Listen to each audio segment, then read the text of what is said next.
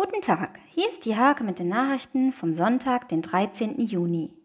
Als Monsieur Momo war der Nienburger Timo Lesniewski bis vor der Corona-Pause bundesweit unterwegs. Nun plante er eine Veranstaltung für seine Heimat.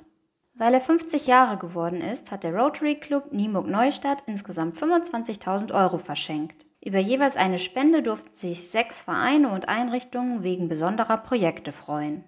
Anita Meyer ist Gesundheits- und Krankenpflegerin und bildet sich in Palliativcare weiter.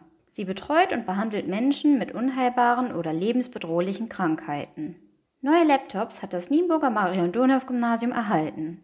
Der Förderverein der Schule ließ die Computer springen, damit Schülerinnen und Schüler bei Bedarf besser arbeiten können. Der Nienburger Nachtwächter ist wieder unterwegs. Im historischen Gewand führt er Gäste und Einheimische durch die Altstadt und erzählt dabei allerhand Sagen und Mythen aus der Vergangenheit.